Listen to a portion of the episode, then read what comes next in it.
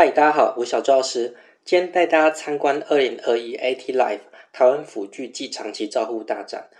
如果你对从何逛起没有头绪的话，可以参考我身后的十二大乐龄长照需求。再一次，没小黑姐，这样这样，嗨，嗨，大家好，我是用专业说白话、讲重点不废话的小周药师。你正在收看小周药师聊长照。对于轮椅的使用者，长期自己手推轮椅。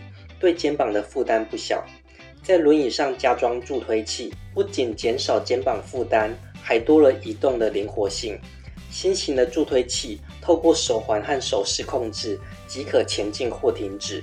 新型的电动轮椅外观时尚只是标配，透过手机召唤轮椅，省了旁人的协助，更能享受生活自主性。这半夜可以吓人。外骨骼机器人。透过电动马达或气压装置协助身体活动，有些产品设计给一般人穿戴，也有些产品设计给失能者穿戴。简单的移位装置，不需要电动马达，也不占空间，适合居家使用。推荐给能够站立但不平稳或双脚肌力不足的被照顾者。哦，拿起来之后呢，我这就可以去扣。对不方便在轮椅和床之间快速移位的使用者，将床和轮椅结合，或是一张同时可以坐和卧的床，都可以提高使用者的生活品质和减少照顾者的负担。为了让有咀嚼或吞咽困难的长辈也可以享受色香味俱全的食物，日本人开发了许多介护食品，透过特殊的处理方式，让食物能保持外观和口感的前提下。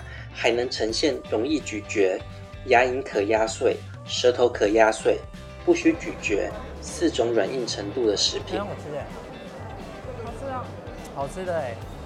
走入式浴缸，开门抬脚即可走入，坐着冲澡或泡澡，安全且舒适，推荐给银发族和轮椅族。乐龄健身房使用器材时，透过感应卡识别个人身份。观看荧幕可以知道动作是否到位。系统收集个人运动数据后，还能推荐运动处方。智慧手套除了四个侦测运动数据的 IOT 外，本身兼具沙包功能，可加强运动效果。除了个人锻炼外，更适合多人竞赛。透过社群的力量，预防失智和促进健康。地板滚球是一种使用极少的肢体动作。却需要大量策略和技巧的运动，在一九八四年列入残障奥运的比赛项目之一。这活动不只适合身心障碍者和银发族，也适合一般普罗大众。我觉得比赛最累是裁判。对啊。植物再设计是一种排除职场障碍的措施，透过重新设计工作流程和改善设备，提供更适合的工作环境。目前针对身心障碍者、中高龄者、失智症。及贸易自由影响产业员工提供每一案十万的补助。另外，第七届植物在设计创意竞赛正在征件中，总奖金高达一百五十九万元。这是上一届得奖的作品，透过塑胶片和磁铁，方便身心障碍的小朋友折吐司花。